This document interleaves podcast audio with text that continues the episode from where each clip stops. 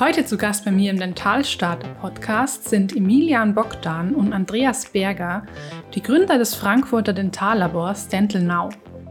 Emilian studierte nach seiner Zahntechniker-Ausbildung BWL mit Schwerpunkt Marketing. Andreas absolvierte den Zahntechnikermeister in Freiburg und war danach als Laborleiter in einer Berliner Klinik tätig. Beide haben sich dann später als Mitarbeiter des Zahntechnikunternehmens Glidewell kennengelernt und nachdem sich Glidewell dann vom Markt zurückgezogen hat, führten Emilian und Andreas das Unternehmen unter dem Namen Dental Now weiter. Heute erfahren wir, warum es die beiden aus der Produktion in die Wirtschaft gezogen hat, inwiefern ihre Unternehmensphilosophie auf die heutigen Bedürfnisse der Zahnärzteschaft abgestimmt ist und welche Eigenschaften sie als Unternehmerteam auszeichnen.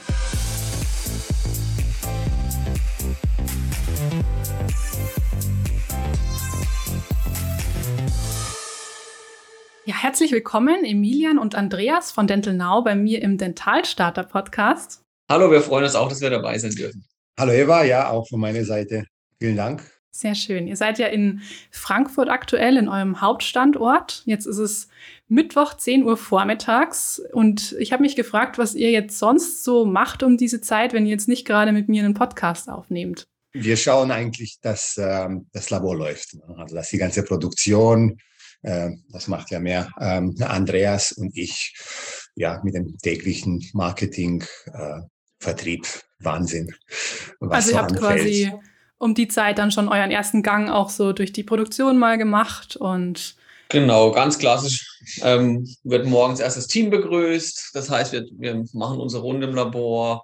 Wir schauen, dass die Produktion morgens gut gestartet ist. Wir sprechen mit den Mitarbeitern, checken die ersten E-Mails, Dadurch, dass wir auch Frankfurter Kunden noch haben, schauen wir doch, dass die Kurierarbeiten fertig sind, bis wir dann meistens so ab 10, 11 auch mit Meeting starten.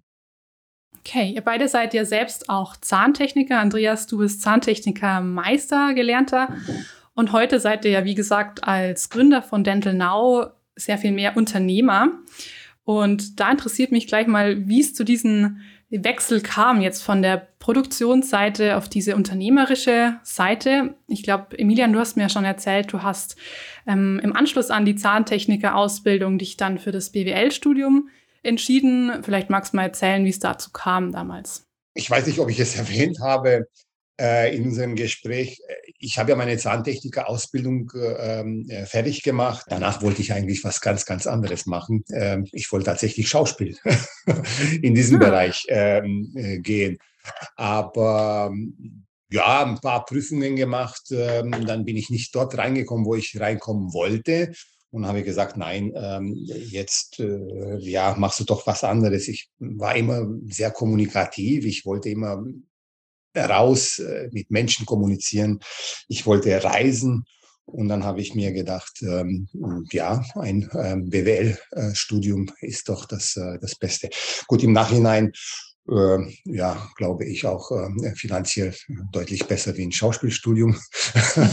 Aber ähm, ja, also so kam es dazu, dass ich mhm. dann ähm, ja mein BWL-Studium in Augsburg dann ähm, absolviert habe und ähm, danach äh, auch äh, ja, lange, lange äh, Zeit in der Industrie, aber wieder in der Dentalbranche tätig.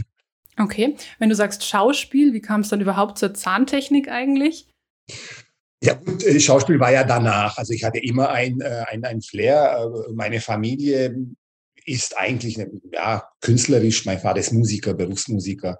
Das heißt, ich hatte schon äh, ja, im frühen Alter mit, äh, ja, mit, mit Künstler zu tun in der Familie und äh, hat mich immer ähm, interessiert.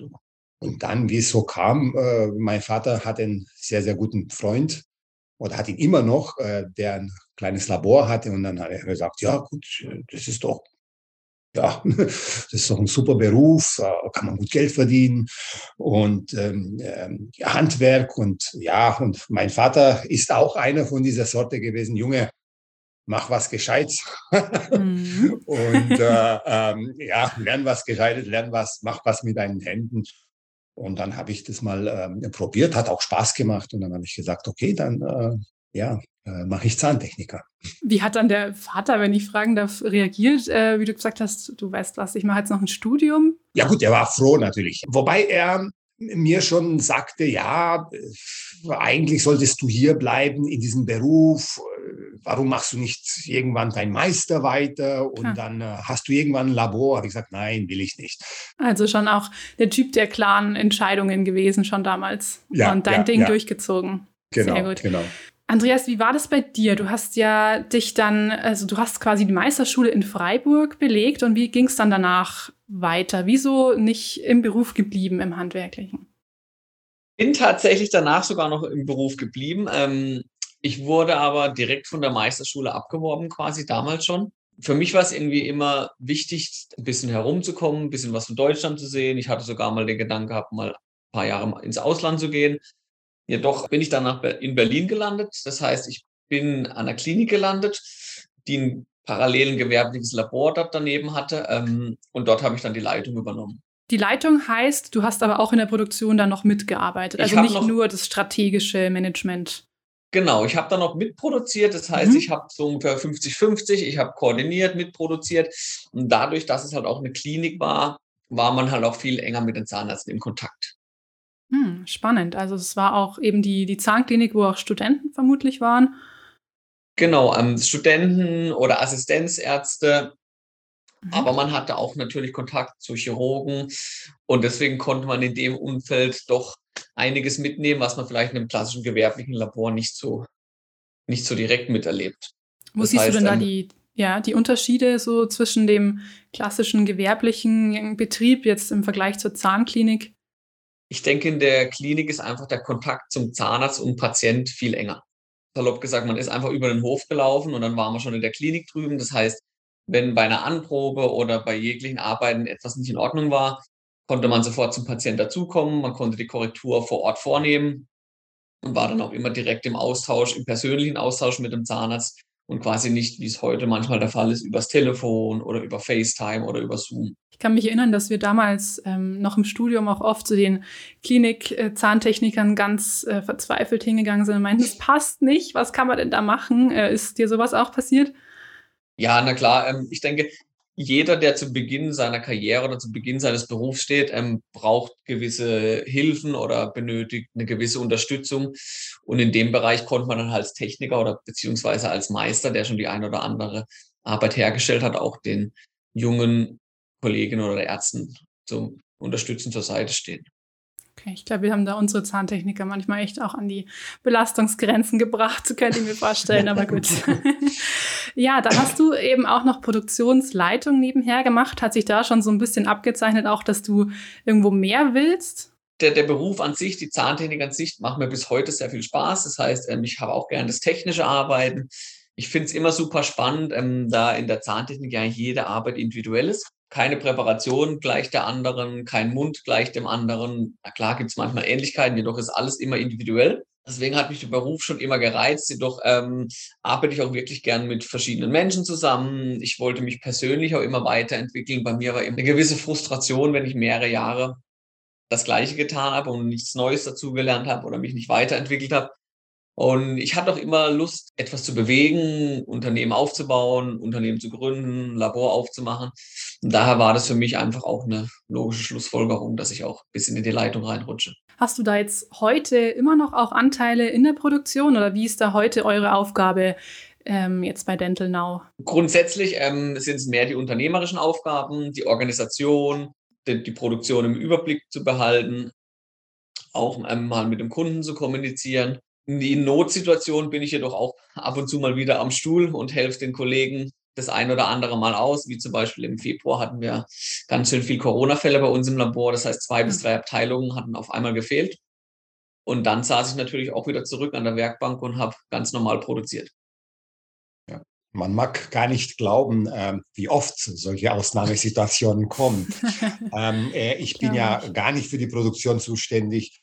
Und äh, ähm, wie oft ich auch in bestimmten Bereichen, kleinere natürlich, ja, äh, ich auch immer wieder reinrutsche, ne? weil äh, ja, es ist einfach so, ein Großlabor mhm. muss am Laufen. Äh, gehalten Definitiv. werden. Definitiv. Und was ist dann so deine Haupttätigkeit, wenn quasi kein Notfall gerade ist? Ja, ich bin im Marketing zuständig. Ich mache auch Vertrieb. Ich bin für Personal zuständig oder Personalrecruiting. Und das nimmt auch sehr, sehr viel Zeit in Anspruch. Also bei einem äh, Großlabor es ist immer etwas, äh, etwas zu tun. Ne?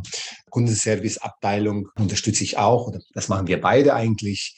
Das sind so meine Hauptaufgaben. Zusätzlich zu den äh, ja, die Smalltalks und die Leute begrüßen morgens. Und, äh, ja. Okay, ja, wir werden auch später nochmal auf jeden Fall mehr erfahren über eure Art der Zahntechnik und über eure mhm. Abläufe. Vielleicht schauen wir nochmal kurz zurück, wie ihr dann zusammengefunden habt. Also ihr habt ja eben dann beide seid ihr zum US-amerikanischen Zahntechnikunternehmen Glidewell gekommen. Glidewell wurde ja in den 70er Jahren gegründet von dem gleichnamigen Zahntechniker mit dem Ziel im Grunde, ähm, Patienten aus allen ökonomischen Schichten sozusagen hochwertige dentale Dienstleistungen anbieten zu können und das Ganze eigentlich noch zu einem fairen Preis. Ähm, wie habt ihr denn damals oder welche Art von Zahntechnik habt ihr denn damals dort erlebt? Ich glaube, gedanklich ähm, war Glidewell einfach schon ein bisschen voraus der Zahntechnik gegenüber und hat dann so ging dann auch ein bisschen in die Richtung, wo wir gedacht haben. Das heißt einfach, ähm, das Zahntechnik ist dann sehr individueller Beruf kann aber auch mit verschiedenen Prozessen optimiert werden oder mit verschiedenen Aufteilungen von Arbeitsstritten einfacher gemacht werden. Und ihr habt euch damals auch vermutlich schon mit dieser Unternehmensphilosophie dann recht gut identifizieren können, könnte ich mir vorstellen, weil ihr ja heute, da kommen wir auch später nochmal dazu, ja auch einen ähnlichen Ansatz verfolgt. Richtig, ja. Das ist einfach ein Ansatz, der funktioniert. Also ich kannte das System äh, von, von Gleitwelt schon von früher, obwohl ich jetzt äh, die letzten 16 Jahre war ich äh, nur in der Industrie tätig. Als ich zu Gleitwelt gekommen bin, kannte ich das System und ich wusste, dass das wird funktionieren. Natürlich muss man das auf dem deutschen Markt adaptieren, aber das hat durchaus, äh, durchaus Potenzial. Ja, und das habt ihr ja dann auch genutzt, denn nachdem sich das Unternehmen dann ja vom Markt zurückgezogen habt, habt ihr dann beschlossen, das war 2019, ähm, soweit ich weiß, dass ihr zusammen eben dieses Unternehmen sozusagen weiterführt unter dem Namen Dental Now. Und da ist mir so gekommen, ob ihr denn euch schon damals so, als ihr bei Glidewell gearbeitet habt, so ein bisschen als Dream-Team zusammen irgendwie gesehen habt oder damals euch schon so ein paar Zukunftsvisionen gesponnen habt in Richtung oder beidseitiger Unternehmensführung oder wie, wie war das? Natürlich haben wir uns gekannt, wir haben zusammengearbeitet. Ähm, ich war ja damals für die Produktion bei Gleitwell zuständig, der Emilian war für Marketing und Vertrieb bei Gleitwell zuständig. Das heißt, wir haben in der gleichen Firma gearbeitet, im gleichen Labor gearbeitet. Richtig, ja. Natürlich haben wir nicht täglich acht bis acht Stunden zusammengearbeitet, doch waren wir im gleichen Gebäude. Jeder wusste, was der andere auch im Labor macht. Und daher haben wir im Vornherein schon gewiss, gewusst, ähm, wie könnten wir uns eventuell später ergänzen. Die Planung, dass wir zusammen ein Labor aufmachen, die bestand damals noch nicht, weil die ganze ähm, Gründung von Dental Now und die Übernahme von Glidewell war dann doch etwas spontan. Spontan, genau. Da Glidewell auch etwas spontan auf uns zugekommen ist. Mhm, ja, ja, weil manchmal ergeben sich ja auch aus den ja, ja. spontanen Dingen so die, die besten im Grunde. Ja. Wir waren auch beide relativ, wir waren zweieinhalb Jahre bei Glidewell. Richtig. Und das heißt, wir waren eigentlich noch, wir sagen, relativ frisch oder relativ jung im Unternehmen. Und ich glaube, nach so einer kurzen Zeit hatten wir beide eigentlich noch gar nicht damit gerechnet. Was würdet ihr sagen, so was zeichnet euch jetzt aktuell als Team gut aus? So wie ergänzt ihr euch? Oder wo habt ihr vielleicht Parallelen? Na, ich denke, was, ähm, wo wir uns sehr gut ergänzen, ist einfach, dass unsere Bereiche ähm, unterschiedlich sind. Das heißt, bei Emilian ist Marketing, Vertrieb, wo ich zum Beispiel persönlich relativ wenig Erfahrung habe. Ähm, ich bin mehr auf die operative, technische Seite spezialisiert, die der Emilian halt aufgrund seiner Tätigkeit in der Industrie nicht mehr so nah war. Was uns aber auch vereint, ist einfach wir haben beide zahntechnischen Hintergrund. Mhm. Ähm, wir sehen beide eine Vision in dem Projekt, die wir machen. Das heißt, wie du vielleicht auch vorhin schon erwähnt hattest, wir wollen ähm, guten Zahnersatz für, je, für alle Personen anbieten. Ähm, und ich glaube, diese gemeinsamen Ideen und dieser zahntechnische Hintergrund verbinden uns schon. Und in den anderen Bereichen hat jeder seine Spezialitäten und dadurch ergänzen wir uns in diesen Bereichen auch sehr gut. Ja, ich sehe da irgendwo auch durchaus Parallelen jetzt zu einer Zahnarztpraxis, die ähm, quasi teilweise auch als Gemeinschaftspraxis ja geführt wird. Da muss man sich ja auch sämtlichen ja, Dingen auch absprechen, was die Unternehmensführung betrifft. Wo seht ihr denn da so die goldenen Regeln bei einer guten Zusammenarbeit im Unternehmen? Ja, also wir sehen uns natürlich jeden Tag ähm, ähm, im Labor, im Arbeitsablauf an sich schneiden sich unsere Aufgaben nicht die ganze Zeit, natürlich. Was aber, denke ich, auch ganz wichtig ist, weil man sich ergänzen muss und das heißt, ähm, man muss auch alleine arbeiten können und genau, um genau zu wissen, dass der Partner ähm, in einem anderen Bereich gerade seinen Job gut macht, ähm, dass man sich da gegenseitig vertrauen kann. Gibt es auch so, so klassische Dinge, die ihr so als Hürden seht in der gemeinsamen Zusammenarbeit in einem Unternehmen, wo man immer wieder irgendwie so Diskussionspunkte hat? Ja, das gibt es mit Sicherheit. Ja. Wir sind relativ, wir sind verschiedene. Wir sind auch unterschiedliche Charaktere. Ich denke, ähm, der Emilian ist eher im kreativen Bereich, was aber auch für seinen Bereich sehr gut ist. Ähm, bei mir ist es halt, ich muss die Produktion leiten, das heißt, bei mir ist es eher sehr super strukturiert. Ähm, natürlich eckt man sich da auch ab und zu an, was aber eigentlich auch, denke ich, ganz gut ist, damit man eine gewisse, weil wenn beide immer nur genau gleich denken und nur eine Meinung haben, ist es, denke ich, auch schwer, sich weiterzuentwickeln. Nochmal kurz zu dieser Unternehmensphilosophie, die, die ihr ja im Grunde dann auch übernommen habt und nochmal ein bisschen angepasst habt. Also ich meine jetzt Glidewells Unternehmensphilosophie entspricht ja eben auch so ein bisschen derer von Dental Now. Äh, wo seht ihr denn da die Parallelen und wie habt ihr das angepasst? Da fällt mir was ein. ähm, da fällt mir ähm, das ein, ähm, das erste oder das zweite Vorstellungsgespräch äh, bei, äh, bei Gleitwell, als ich mit dem Geschäftsführer äh, gesprochen habe. Und zum Schluss habe ich gesagt, die Idee ist sehr, sehr gut, das Konzept kenne ich, wie ihr das umsetzen wollt. Ähm, das, ähm, ja, das funktioniert und das wird dann funktionieren. Und dann habe ich ein, ähm, ja, ein englisches Wort dafür benutzt, wo ich gesagt habe, you just have to Germanize it a little bit. Warum ich das erzählt habe, genau das äh, haben wir dann äh, mhm. auch gemacht. Das heißt, wir haben all die guten Sachen, äh, diese ähm, Produktionsoptimierung ähm, übernommen und haben das äh, gemeinsam an den deutschen Markt, an den deutschen Kunden äh, angepasst. Okay, das heißt ja. jetzt konkret, was habt ihr angepasst? Also ihr wollt eben auch preisgünstigen Zahnersatz anbieten, also leistbar sozusagen, aber trotzdem sehr, sehr hochwertig. Das habe ich rauslesen können aus ja. eurer Philosophie. Könnt ihr dem noch was zufügen? ja, klar. Ähm, natürlich ist der jeglicher Markt in jedem Land ist etwas unterschiedlich. Ich denke, der europäische Markt ist aber etwas ähnlich. Ähm, und der amerikanische Markt ähm, ist anders. Ähm, wir haben natürlich drauf geschaut, dass wir die Qualität steigern, was wir jetzt auch noch zu jedem Zeitpunkt versuchen. Das heißt, wir versuchen täglich unsere Prozesse aufs Neue zu durchleuchten, Prozesse zu optimieren, Arbeitsschritte einfacher machen, dass sie auch reproduzierbar sind. Was ist uns aber auch sehr wichtig ist, das Service-Level, dass wir ein sehr hohes Service-Level halt haben. Ähm, wir möchten dem Kunden ähm, auch eine gewisse Produktionssicherheit geben. Das heißt, wir haben kurze Produktionszeiten von nur im Normalfall fünf Tagen. Natürlich ist es bei einer komplizierteren Arbeit auch manchmal etwas länger. Bei einer einfachen kann es auch etwas kürzer sein. Wir haben zum Beispiel eine Dreitageskrone im Angebot. Und wir geben auch auf unsere Produkte sieben Jahre Garantie. Okay. Das heißt, das, wir haben eine Mischung aus Schnelligkeit, Service, Garantie und Qualität. Ähm, und ich denke, mit diesen Punkten sind wir auf dem deutschen Markt auch ganz gut aufgestellt.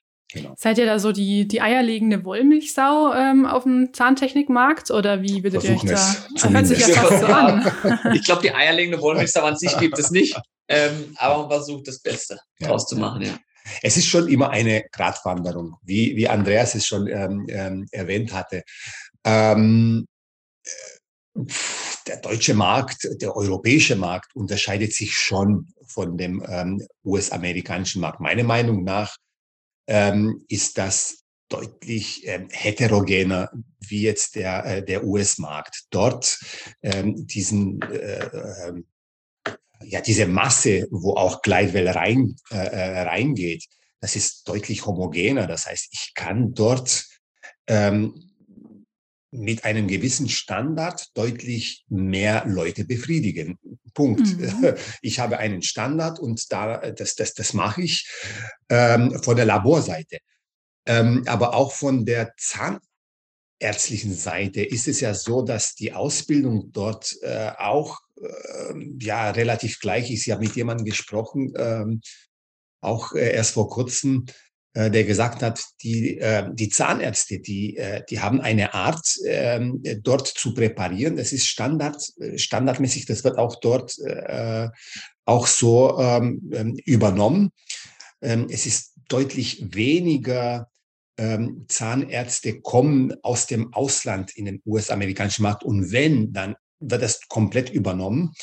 Äh, so dass ähm, die Abdrücke beziehungsweise äh, die Qualität der Abdrücke ist auch ja standardisiert. Das heißt, ich habe sowohl auf einer Seite, mhm. ähm, äh, der zahnärztlichen Seite, als auch auf der Laborseite ähm, ist deutlich einfacher mit einem Massenprodukt, äh, ja. Und dann, gut, abgesehen natürlich von dem Markt in den USA, äh, der mit, äh, weiß ich nicht mehr, 300 Millionen oder über 300 Millionen natürlich deutlich größer ist. Ne? Ja. Und ähm, auf dem deutschen Markt äh, ja, sind diese Gegebenheiten nicht.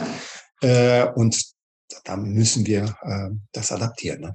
Und wie, wie habt ihr das adaptiert? Also ihr habt ja auch ähm, diesen Anspruch, ihr, ihr produziert in, in Deutschland, soweit ich weiß. Das heißt, ihr bezieht ja eure Produkte nicht jetzt irgendwo aus dem Ausland. Wie könnt ihr dann trotzdem, wie ihr sagt, diese preisgünstigen Leistungen und dieses massenadaptierte Konzept ähm, erfüllen? Natürlich spielt auch eine unsere Größe eine gewisse Rolle. Das heißt, wir bekommen natürlich im Einkauf das ein oder andere Produkt günstiger. Wir bieten zum Beispiel auch ähm, mit einem Partner, der Implantatteile herstellt, ähm, eine günstigere Implantatlinie an. Das sind zum Beispiel Faktoren. Natürlich ist es auch so, dass wir aufgrund von unserer Größe quasi gewisse Arbeitsschritte kleiner machen können oder kleiner halten können. Das heißt, wir haben Prozesse, die ineinander greifen. Dadurch haben wir eine gleichbleibende Qualität und eine gewisse Schnelligkeit. Wenn diese Sachen halt Hand in Hand gehen oder Hand ineinander eingreifen, können wir quasi auch einen gewissen Preis anbieten. Okay, wenn du sagst äh, Prozessketten, das Ganze geht ja im Grunde äh, erstmal beim Kunden los. Wie werden denn die Daten übermittelt an euch? Also läuft es rein digital oder seid ihr auch noch im persönlichen Austausch mit Zahnärzten? Vom technischen her kann ich sagen, dass wir ähm, beides haben. Wir bieten jegliche digitale Plattform an. Das heißt, ähm, egal welchen Scanner oder welcher Scanner das Kunde hat, er kann uns über jegliche Plattform alle Daten zukommen lassen. Ähm, aber wir kriegen genauso klassische Abdrücke noch. Das heißt, bei uns ist es gerade eine Mischung. Die Tendenz zum Digitalen wächst natürlich ständig, aber das Klassische überwiegt sogar noch. Ja, es überwiegt, obwohl ihr, ihr, über, äh, ihr, beliefert ja auch in ganz Deutschland. Das heißt, die Abdrücke werden dann auch wirklich durch ganz Deutschland zu euch gesendet. Ja, richtig. Mhm. Ja. Und wie Andreas okay. sagte, das überwiegt deutlich noch. Ah, ähm, interessant. Tendenz steigend, aber es gibt ähm, ja, äh, ja viele andere Länder, wo es äh, deutlich höher ist, der digitale Anteil ähm, an, äh, ja, an Intraoralscans, die dann zu uns kommen. Ich meine, wenn der Zahnarzt sich dafür entscheidet, ähm, äh, einen Intraoralscanner zu nutzen, dann hat er bei uns noch mehr Vorteile, sage ich jetzt mal, Klar. gegenüber. Ähm, äh, also wir können schneller arbeiten, man, man spart sich einen Versandweg. Ähm, die Arbeit wird noch günstiger. Ich meine, wir sind sowieso, aber ja. ähm, dann äh, ähm, hat er noch mal eine Reduktion. Also es sind schon deutlich äh, viele Vorteile. Aber wir können ja den Zahnarzt jetzt, den Intraoralscanner auch nicht äh, irgendwie reinhauen ne? in die Praxis. Er muss sich schon dafür Klar. entscheiden. Ähm, also es ist nicht eine Voraussetzung, dass man quasi bei euch Produkte bestellt, dass man so etwas hat ähm, oder dass ihr das dann auch stellt oder so? Überhaupt nicht. Also okay. der Zahnarzt kann uns alle möglichen Unterlagen zukommen lassen, je nach Ausstattung in seiner Praxis. In Zukunft werden wir sogar noch von unserer Seite einen Scanner anbieten. Ähm, das ist aber gerade noch in der Entwicklungsphase und mit dem richtigen Verkauf oder Vertrieb oder wie es auch immer genannt werden möchte, starten wir dann erst in ein bis zwei Monaten. Okay. Und jetzt sind dann quasi die Daten bei euch, jetzt zurück zu der Prozesskette. Wie kann man sich dann den Laborbetrieb bei euch vorstellen? Also wie geht es dann weiter? So. Aufgrund unserer Größe haben wir natürlich viele verschiedene Abteilungen. Das heißt, ähm, so ein klassischer Ablauf bei uns im Labor ist, die Arbeiten werden ausgepackt morgens, nochmal zurückkommen, vielleicht zu dem Punkt auf den deutschlandweiten Versand. Wir arbeiten nur mit Expresslieferanten zusammen im Frankfurter Raum mit einem privaten Kurier. Das heißt, eine Abholung vom Tag davor ist am nächsten, ist an diesem Tag morgens 8 Uhr bei uns. Hm. Das heißt, wir sind relativ schnell, auch wenn ich eine mhm. Arbeit heute versende, ist am nächsten Tag zwischen 8 und 12 beim Kunden. Mhm. Die Arbeiten gehen bei uns immer abends raus, 18.30 Uhr, 19 Uhr, sind immer am nächsten Morgen äh, äh, in der Zahnarztpraxis vormittags zwischen 8 und 12, auf Wunsch sogar vor 10. Ähm, und zwar äh, spielt keine Rolle, ob München, Hamburg, Berlin. Also das ist dann. Das ist ja das. Deutschlandweit ist es so gut vernetzt, da ist die Distanz eigentlich gar nicht spürbar. Okay, und wie viele, wie viele Mitarbeiter habt ihr dann so, wenn es so super schnell und alles so super funktioniert? Im Moment sind es um die 50. Tendenz 50. steigend. Ja. Okay. Ähm, und wie gesagt, wir haben dann verschiedene Abteilungen. Das heißt, bei uns wird die Arbeit, wenn sie eingeht, morgens zuerst desinfiziert, im System angelegt. Danach geht es entweder klassisch in die Gipsküche oder in die Gipsabteilung, um die Modelle herzustellen. Und dort geht es in den CAD-Bereich. Ähm, bei uns wird nämlich alles digitalisiert. Das heißt, bei uns werden alle Kronbrücken digital hergestellt. Genau. Es gibt ja. noch den ein oder ein, den ein oder andere Kleinigkeit, die vielleicht nicht digital ist, aber wir versuchen immer mehr alles zu digitalisieren. Also nochmal zurück zu deiner ersten Frage. Auch das, was nicht digital reinkommt, ähm, was ja die Mehrheit ist, mhm. ähm, wird bei uns digitalisiert. Ne? Genau. Also das ah, heißt, äh, ja, ja, Das heißt, wir okay. digitalisieren dann die ausgegossenen Modelle und designen die Kronen und Brücken. Okay, Diese werden dann gefräst über Nacht, im Ofen gesintert und am nächsten Tag dann fertiggestellt und auf Wunsch noch keramisch verblendet oder nur auch bemalt. Wie seht ihr denn da denn eigentlich den Unterschied, wenn jetzt die Daten digital ähm, kommen? Gibt es da kleine Unterschiede auch gern mal in der Genauigkeit, in der Passgenauigkeit oder würdet ihr fast sagen, das ist mittlerweile redundant, dieser Unterschied? Qualitativ würde ich sagen, gibt es da keine Unterschiede. Hm. Ähm, natürlich kann auch mal ein Abdruck schiefgehen. Das gleiche gilt aber auch für einen digitalen Scan. Das wird dann von unserer Seite aber sofort an den Kunden kommuniziert. Ähm, das heißt, wir können ihm einen Screenshot vom Scan schicken und ihm sagen, in welchem Bereich vielleicht der Scan nicht ganz in Ordnung war. Ob vieles können wir sogar am Computer retuschieren. Natürlich in wichtigen Bereichen wie der Präparation weisen wir dann den Zahnarzt auch bitte darauf hin, uns vielleicht noch einen erneuten Scan zu schicken. Ja. Seht ihr euch denn da eigentlich mit, mit Vorurteilen auch hier und da konfrontiert, wenn ihr jetzt alles digitalisiert? Und da seid ihr ja schon auch ein großer Konkurrent, jetzt auch gerade für die ortsansässigen klassischen Labore. Welches Feedback bekommt ihr da so von außen? wir bekommen eigentlich relativ wenig äh, Feedback von außen, also von anderen Laboren. Ich, ich, denke mal, man nimmt uns wahr. Wir wachsen einfach auf, auf, aufgrund von unseren Strukturen, wie wir also aufgebaut äh, äh sind.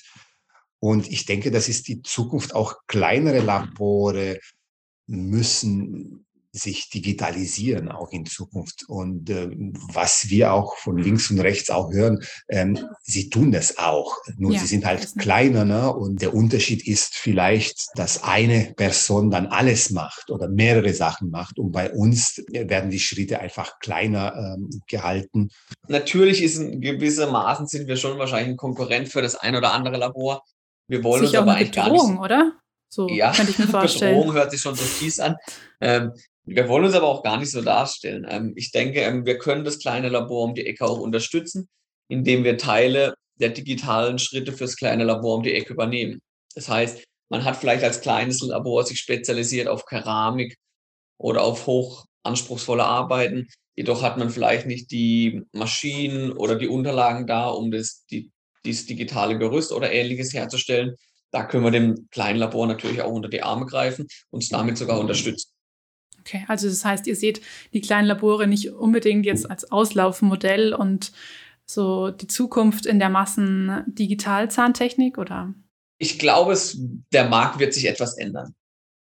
Ähm, ich glaube schon, dass es in Zukunft mehrere große Labore geben wird. Jedoch glaube ich, der Markt für kleinere Labore wird vielleicht etwas kleiner werden, aber nicht komplett. Also das ist immer noch, das ist immer noch Handwerk. Ähm, man mag es gar nicht glauben, aber auch wir, so, so ein großes Unternehmen, wir sind Handwerk. Äh, jede Abteilung überall, wie Andreas es schon vorhin sagte, jeder, jeder Fall ist unterschiedlich und überall wird Hand angelegt. Äh, alles ist individuell. Ne?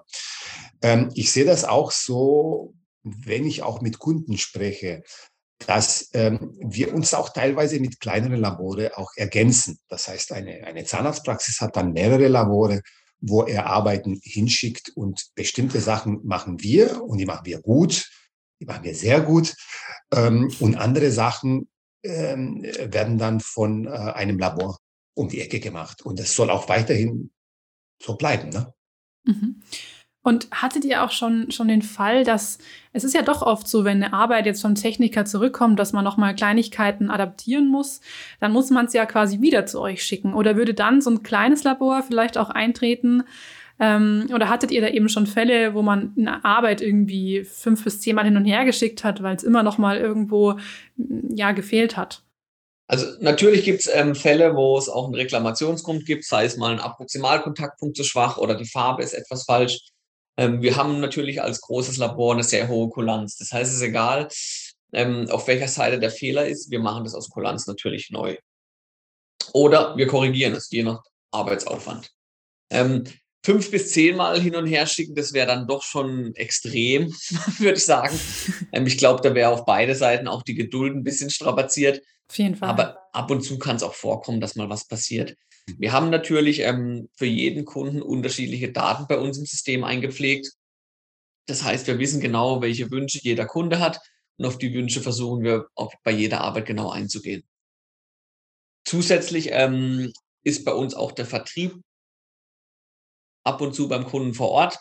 Im Bereich München haben wir sogar noch einen zweiten Standort, wo wir auch einen Zahntechnikermeister haben, der die Kunden dann auch persönlich besuchen kann.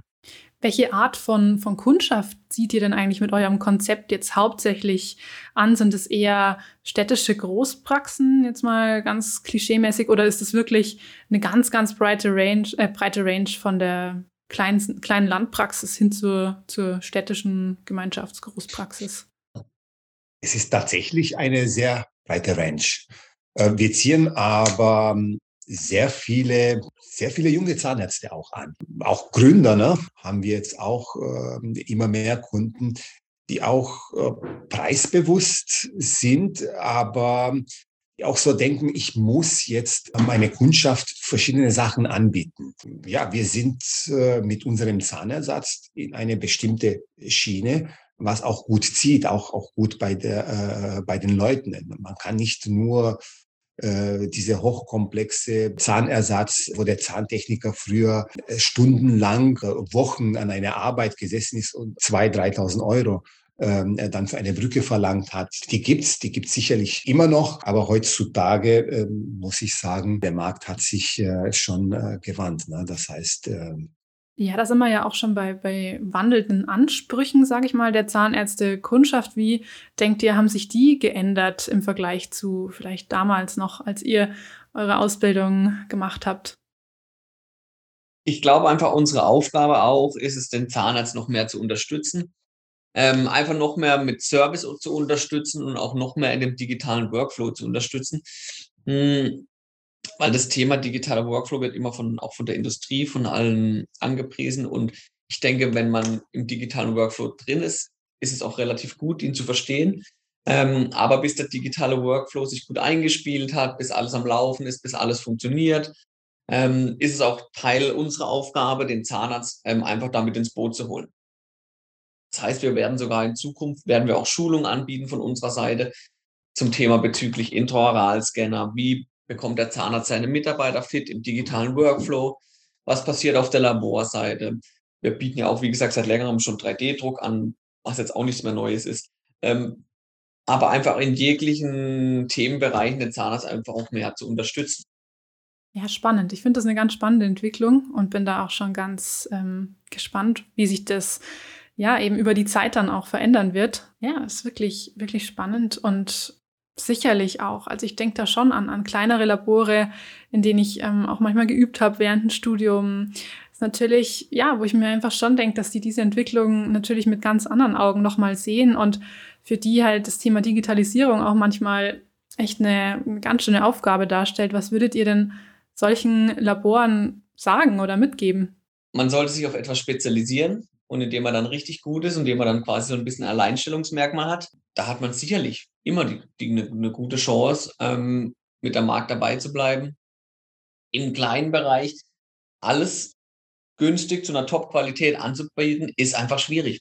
Es ja. ist einfach schwierig, weil da so viele Punkte dazukommen. Das heißt Einkauf, Prozessoptimierung, ähm, Arbeitszeiten, Arbeitsschritte klein halten, was alles schwer umsetzbar ist.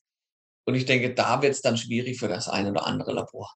Und das sind ja genau die Punkte, die ihr auch meintet. Deswegen könnt ihr eure Leistungen so günstig anbieten, oder? Das sind, also, genau. wenn ich das richtig ich mein, verstanden habe. Wenn man mhm. den Vergleich nochmal so rüberzieht ähm, zu der Lebensmittelbranche. Ich meine, früher gab es in jedem Dorf einen kleinen Tante-Emma-Laden, in dem ich alles bekommen habe. Heute gehe ich entweder in den Supermarkt oder wenn ich was richtig Feines will, gehe ich zum Feinkosthändler. Und ich denke, ähm, Vergleich. ähm, ich denke, so wird sich vielleicht auch irgendwo in Zukunft auch der Dentalmarkt entwickeln. Es wird immer die, die Spezialisten oder die High-End-Techniker geben, aber die breite Masse wird einfach schwierig werden, für das ein oder andere Labor da einfach preislich und servicemäßig mitzugehen.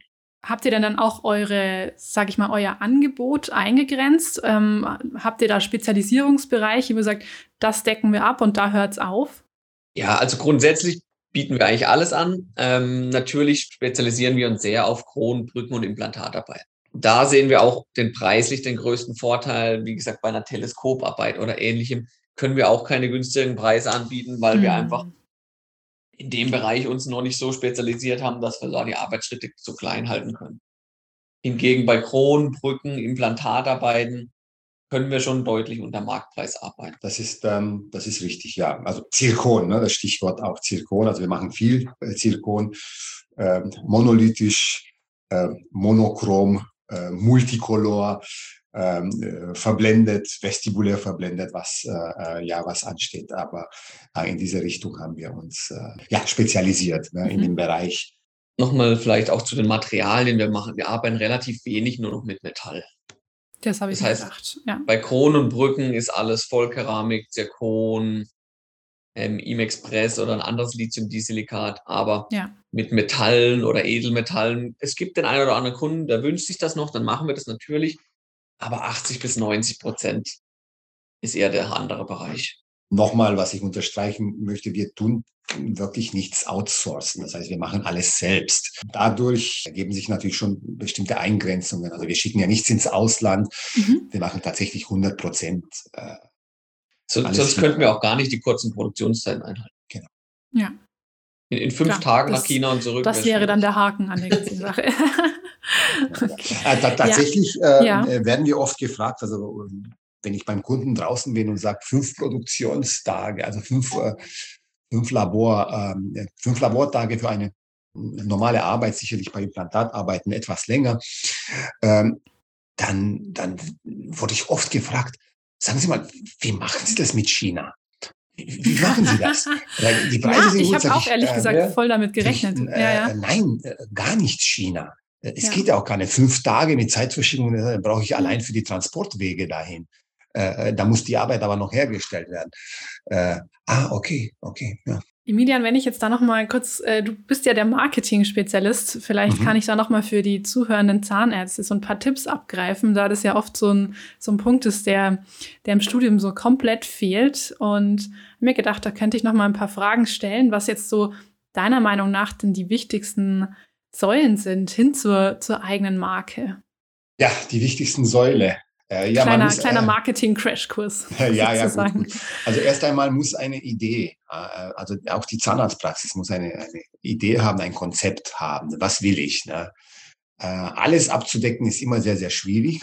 Das ist jetzt meine persönliche Meinung. Ich kenne auch erfolgreiche Praxen, ähm, die ähm, auch eine Idee haben und in eine bestimmte Richtung. Das muss nicht eine spezielle Richtung äh, sein. Ich mache nur was weiß ich, Kinder oder ich mache nur, weiß ich nicht, Zahnersatz oder Implantologie, aber es muss eine bestimmte Idee ähm, sein, die äh, die Praxis äh, sich setzt und dann auch daran arbeitet, ein, ein, ein Konzept zu erarbeiten, ein Kommunikationskonzept. Ähm, eine Marke, ein, äh, sich aufzubauen, ein Brand. Genau, das habt ihr ja auch äh, vor zwei Wochen gehört bei der Dr. Klakowski, die da mit ihrer, ähm, mit ihrer Praxiskleidung ganz klar ein Image geschaffen hat. Also auch jetzt nochmal vom Marketing-Spezialist hier, ähm, ja, das nochmal sozusagen unterstrichen.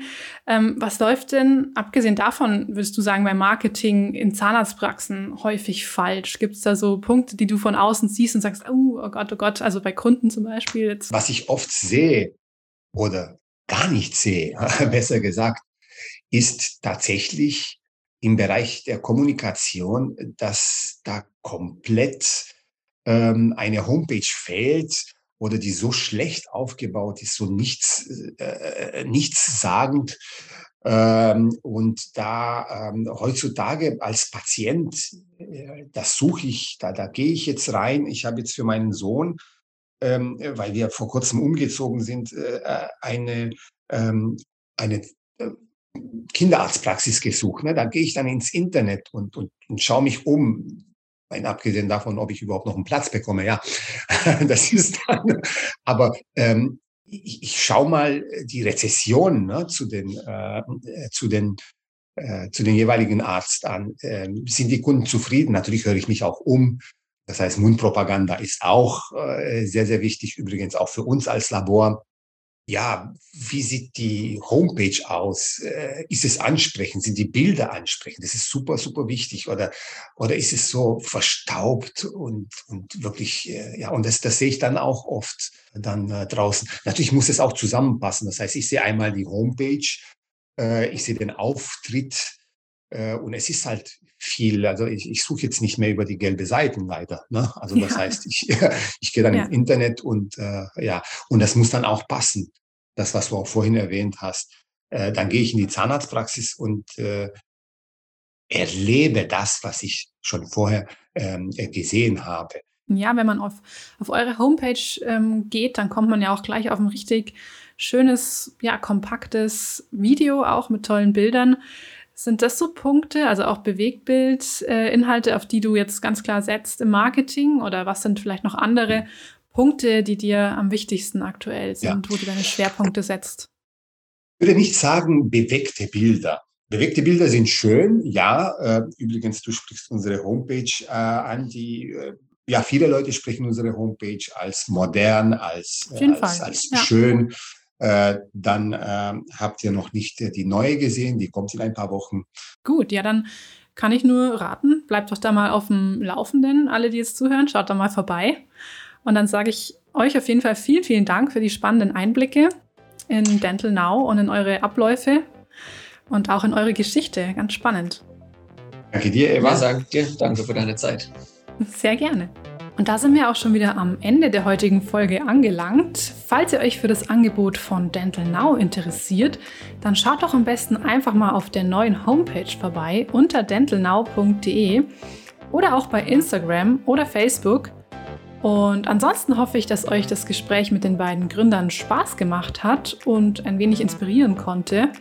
Ich freue mich natürlich jederzeit über euer Feedback zur Folge bei Instagram at dentalstarter.podcast und natürlich auch über jede einzelne positive Bewertung bei Spotify oder iTunes.